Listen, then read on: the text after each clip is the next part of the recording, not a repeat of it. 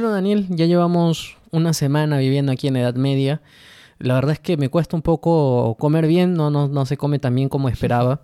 Pero, ¿qué tal tú? No, yo no me puedo bañar todos los días yo tampoco. Pero yo te veo, yo te veo un poco emocionado con, con esta visita, no sé qué, qué está sucediendo. No, no sabes lo que pasa. Mira, te cuento. He decidido por fin qué es lo que quiero ser. He encontrado mi vocación. Ajá, quiero ser un caballero de esta, época, de esta época, un caballero medieval. Porque mira, he, he venido justo hace un rato acá en las afueras de la aldea.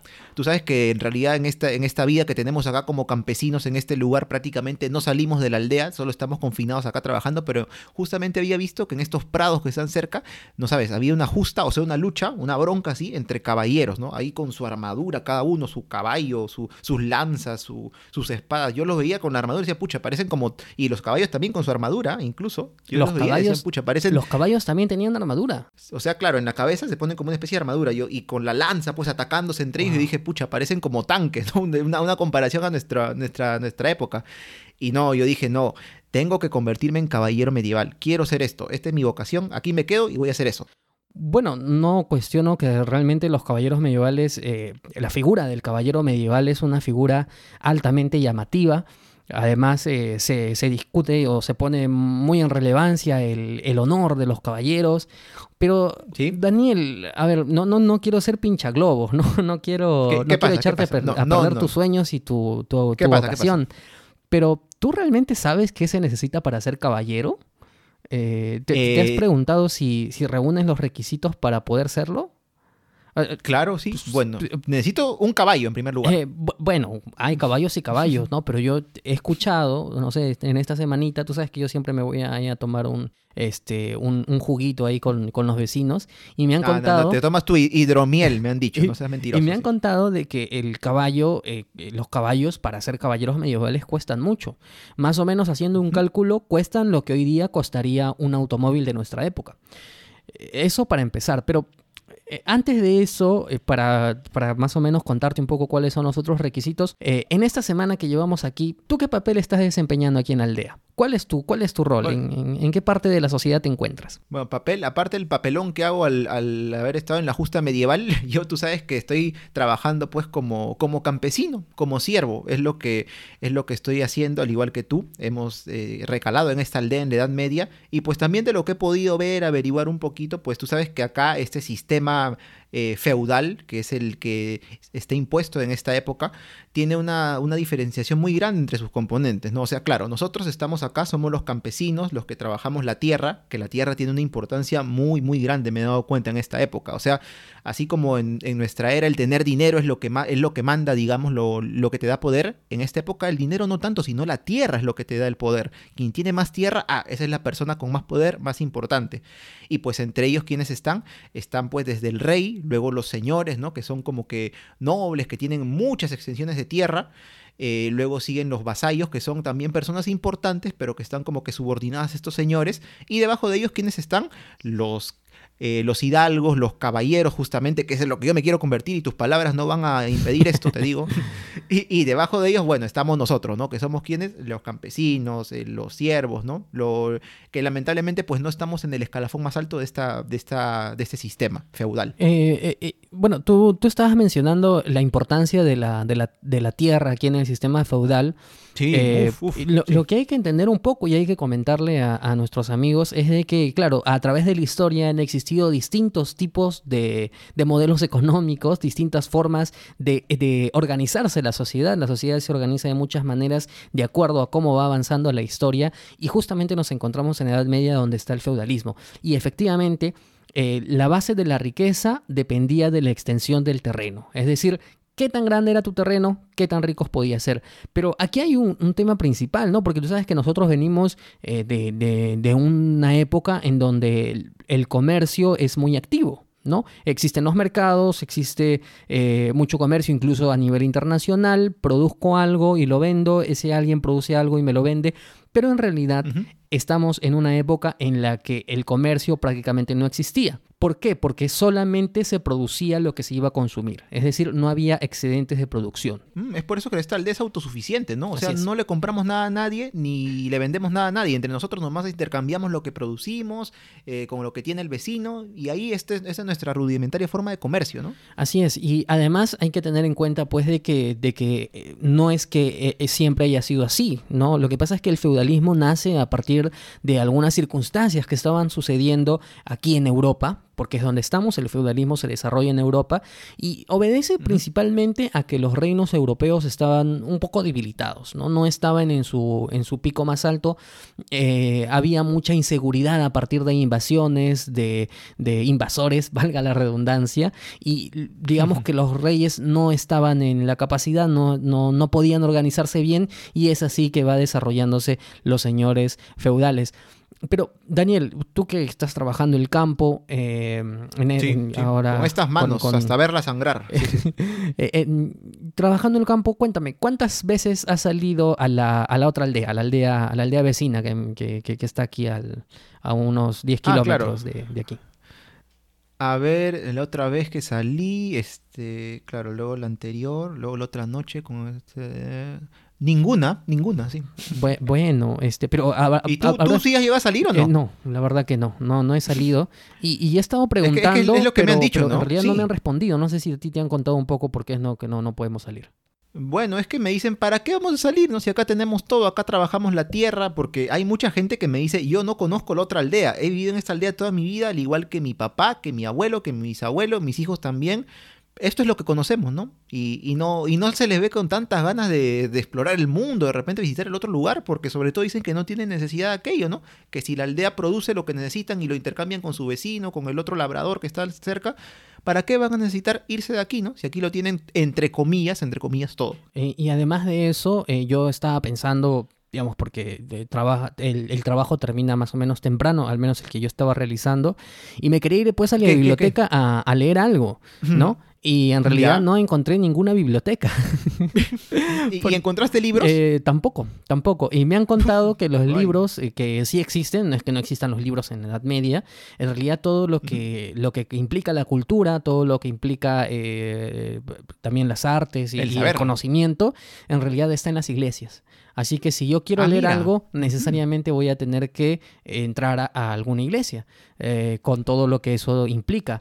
Entonces yo la verdad que lo veo un poco complicado, así que... sí, sí, ¿Y, sabes por qué? Porque, o sea, me he dado cuenta de que todo ese conocimiento, gran parte de él, este, no está en un idioma que conocemos, ¿no? Ni en algún idioma de repente inglés, por ahí, ¿no? Todo está en latín, en griego, yo no lo entiendo. Sí, bueno, eh, por ahí algunas palabras, ¿no? Este, pero... O sea, está un poquito complicado acceder al conocimiento. Es, en es muy complicado, es muy complicado porque en realidad tú habrás visto que tus compañeros de trabajo tampoco saben leer.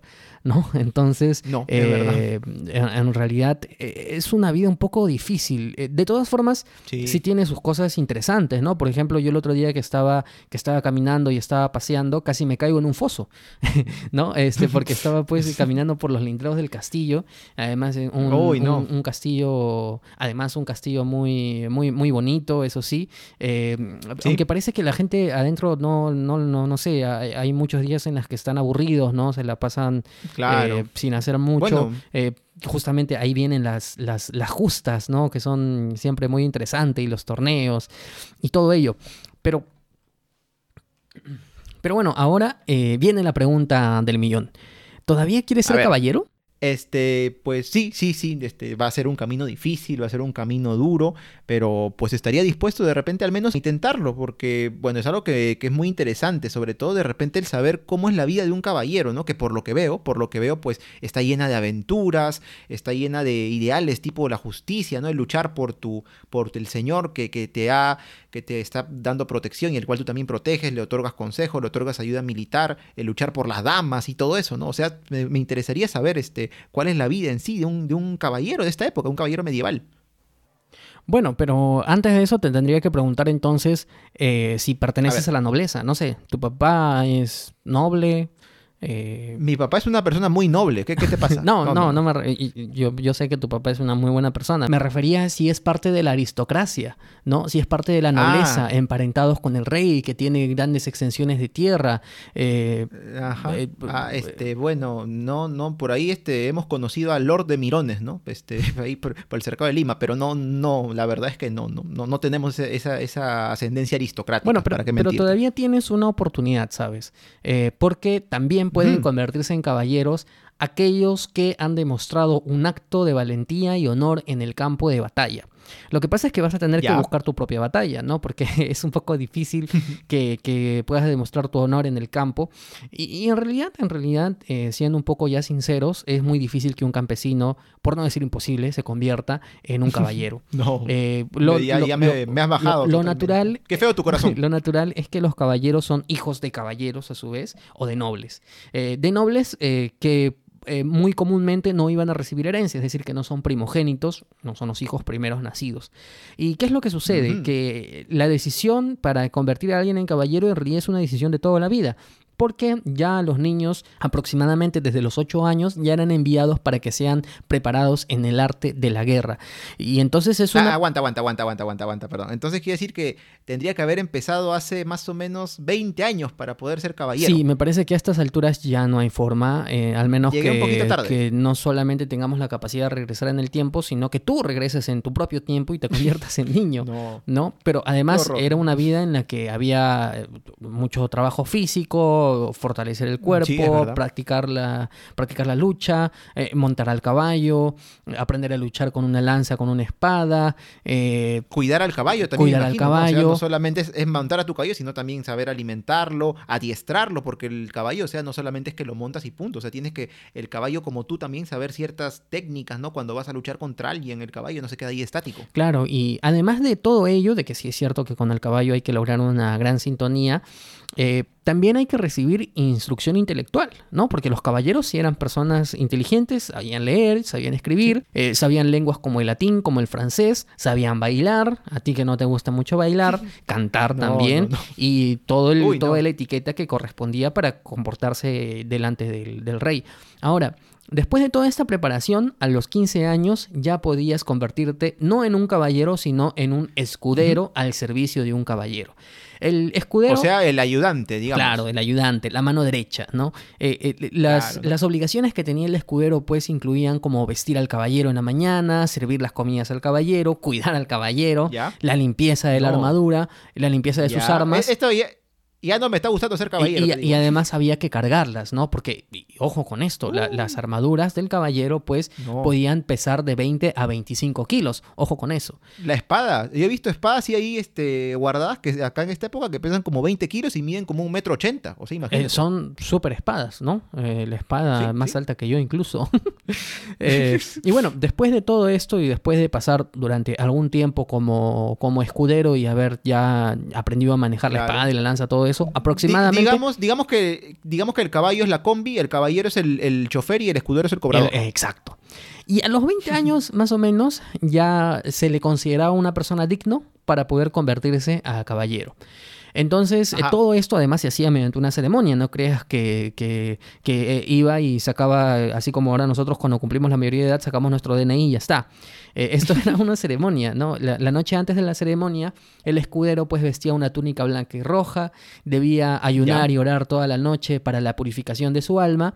Luego Oh, el capellán le daba la bendición a su espada, eh, y la misma que se colocaba en el altar de la iglesia.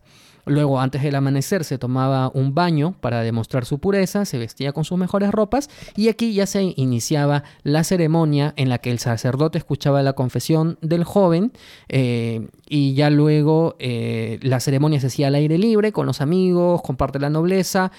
El escudero se arrodillaba delante del señor y era ligeramente golpeado en cada hombro con su espada Ah. y se proclamaba de esa manera caballero. Y eso tiene un nombre muy curioso, ¿no? Es el espaldarazo. Ajá, pero ligeramente nada más, ¿no? No es un golpe tan No, fuerte. no, la- y si no, imagínate, lo, lo, lo, lo noquea en plena ceremonia. No, la idea era solamente es eh, una cuestión simbólica, es una cuestión Claro, simbólica el- y a partir de ese momento ya Ah. podía convertirse en caballero. Y ahora, Es, es por eso que, que he escuchado, perdón, a, mi- a mis papás, a mis tíos que dicen, ¿no? Este, cuando tú ayudas a alguien, le estás dando un espaldarazo, ¿no? Así es. O sea, como bueno, que le estás eh, eh, lo interesante es que la palabra se ha mantenido, claro, con otro sentido, que es algo además que pasa mucho con muchas palabras que nosotros utilizamos en el castellano y en toda lengua en realidad, que tienen primero un significado y conforme el tiempo va pasando se les va se va adquiriendo otro significado. ¿Por qué? Porque la lengua es algo vivo, es algo que va en constante sí, cambio. Va cambiando. Y además tú seguramente, Daniel, has visto tú que querías, quieres convertirte en caballero o querías, no lo sé, que ellos también tienen un código de caballería, ¿no? Es decir, una, un- una manera de comportarse a lo largo de toda su vida. Eh, claro, es como una especie de, no sé, de normas de etiqueta como las conocemos, ¿no? Este, nuestro tiempo, el llamado charm, ¿no? Esas cosas. Eh, pero bueno, la verdad es que sí había escuchado sobre eso. No, no las he leído no- o no las sé a detalle. Aunque bueno, con lo que me has contado, como que ya me las has bajado un poco. Ya no, no me está gustando tanto esto de ser caballero. Eh, bueno, eh, solamente para ya terminar y, y redondear la idea de los caballeros, pues lo que se espera es que ellos se comprometían a defender a los más débiles, a ser cortés con todas las mujeres, a ser leales a su rey y a servir a Dios en todo momento. Ah, Se es- es el código de caballería. Claro. Eh, eh, lo que pasa es que en la realidad el código de caballería, pues, ¿qué te diré? Que no se cumplía exactamente como uno esperaba, ¿no? En realidad, muchos de ellos, no todos, eh, pero muchos de ellos sí realizaban vejaciones contra las jóvenes, contra los pueblos. Mm. y Bueno, en- gente mala hay en todas partes y toda y- época. y sí, en realidad no, no, no era tan, no era tan bonito el no, asunto. no, ya, ya no me gustó, ya no me gustó. Bueno, entonces eh, te has adelantado la pregunta que te iba a hacer, si de todas maneras querías convertirte en caballero o no. Eh, la verdad es que es un poco complicado, ¿no? De todas formas, hay que tener en cuenta que para la época los caballeros pues sí eran, digamos, tenían una un mejor estatus social de vida a, lo- a Ah, la eso demás sí. población en, en la época del feudalismo.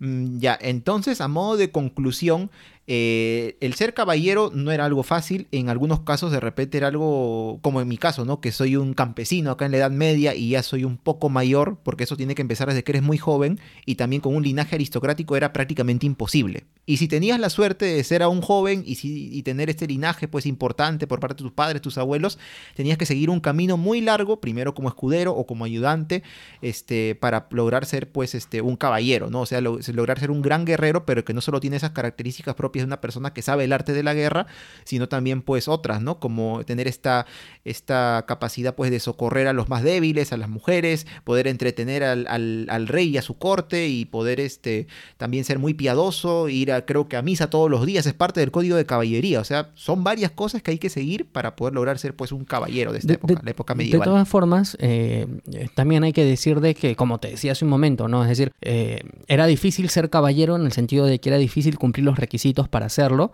pero Sí. bueno, eh, para un campesino, para un siervo, ¿qué no hubiera dado para ser un caballero? Porque el modo de vida Sí. de los caballeros era muchísimo mejor de lo que de lo que vivía la plebe, de lo que se vivía en el campo, de las cosas que podían hacerse y de una vida en la que en realidad era una era una vida repetida todos los días, no no había mucho más. no había Sí. esperanza No, de- no sales de tu de- aldea, como dijimos, ¿no? Como nuestras personas que conocimos acá, ¿no? No quieren y no tienen ganas de salir de, de esta aldea. Es como si tú vivieras en tu distrito actualmente y no sales de ahí, no de tu cuadra. Así es, y bueno, esa fue la situación eh, del sistema feudal. Estamos en plena época media. Obviamente que el sistema feudal en su momento va a desaparecer.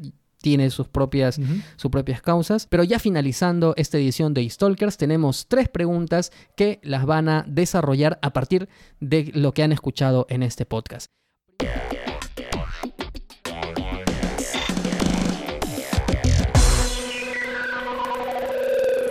La primera de ellas es, ¿cuál era la importancia de la tierra en el sistema feudal? ¿Qué tan importante o sea, era la tierra para de repente tener algo de poder o mucho poder en esta época, en la Edad Media? La segunda pregunta es, ¿qué camino debía de seguirse para ser caballero medieval? Y una última pregunta sería, en tu opinión, amigo, amiga que nos estás escuchando, en tu opinión, ¿los siervos y campesinos de la Edad Media eran realmente libres? ¿Y por qué crees que sí lo eran o que no lo eran? Muy bien, amigos, eh, espero que haya sido de su agrado esta edición de Stalkers. Recuerden que pueden encontrarnos en las redes sociales, Facebook, Instagram, Twitter y pueden estarnos escuchando por Spotify y por YouTube. Daniel, nos encontramos en un próximo viaje en el tiempo con Stalkers. Vamos, vamos, porque ya no quiero ser caballero y tenemos que labrar la tierra. Vamos, vamos. Vamos, vamos, vamos. Stalkers es producido por el podcast Por las Rutas de la Curiosidad, podcast de divulgación histórica y cultural producido y conducido por Daniel Tucto y Jorge Juárez. Puedes encontrarlo en Facebook, Instagram y Spotify. Si eres profesor o padre de familia y quieres comunicarte con nosotros, puedes escribirnos a stalkers.gmail.com y si te gustó el contenido, no dudes en compartirlo.